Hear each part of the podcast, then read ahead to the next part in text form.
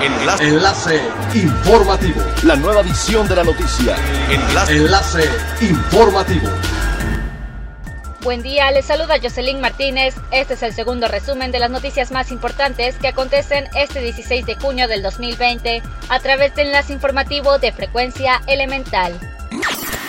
La actual crisis, consecuencia de la pandemia por COVID-19 en México, ha obligado a los diferentes destinos y a sus representantes, además de ser creativos en las estrategias para la reactivación del turismo, a buscar alianzas y generar nuevas y mejores iniciativas para el sector turístico de cada destino en el país.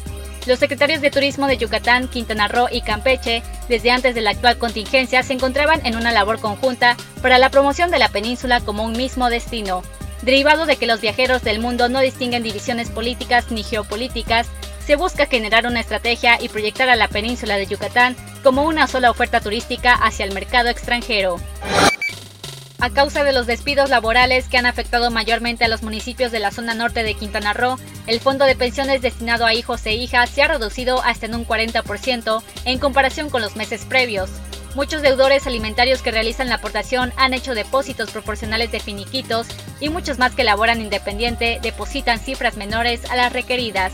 El director del Fondo para el Mejoramiento de la Administración de Justicia del Poder Judicial, Jorge Azueta, indicó que en mayo las estimaciones en comparación con marzo y abril presentaron una reducción de ingresos de entre 800 mil y un millón de pesos menos.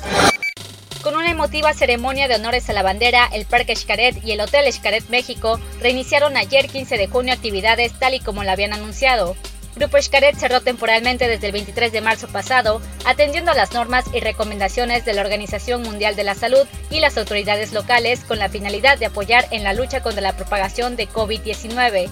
Aunque en un principio se habló de reabrir las puertas y reservaciones a partir del lunes 6 de abril, la fecha se pospuso para el 1 de junio pero fue finalmente este 15 de junio que se realizó el acto protocolario de honor a la bandera para reiniciar actividades.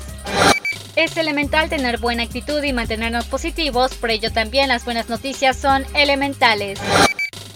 Un cargamento de 3.9 toneladas de insumos médicos llegaron el domingo al Aeropuerto Internacional de Chetumal para repartir a cuatro centros hospitalarios de Quintana Roo, los centros beneficiarios son el Hospital Oncológico de Chetumal convertido a COVID-19, Hospital Militar de Zona Chetumal, Hospital Comunitario de Tulum y la Unidad Operativa de Hospitalización en el antiguo Batallón de Infantería en Cancún. Entre los insumos que pesaba 3.9 toneladas estaban los conocidos respiradores pulmonares, o mejor conocidos como aire de la vida, medicamentos, overoles para el personal médico, cubrebocas, toallas de papel, equipo de protección personal, entre otros. Siga pendiente de las noticias más relevantes en nuestra próxima cápsula informativa. No olvides seguir nuestras redes sociales en Facebook, Instagram y YouTube. Estamos como Frecuencia Elemental. En Twitter, arroba frecuencia-e y nuestra página web www.frecuenciaelemental.com.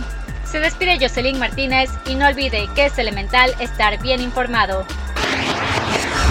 Enlace. Enlace informativo. La nueva edición de la noticia. Enlace. Enlace informativo. Es elemental que te conectes a nuestra frecuencia a través de www.frecuenciaelemental.com. Frecuencia Elemental. El cambio eres tú.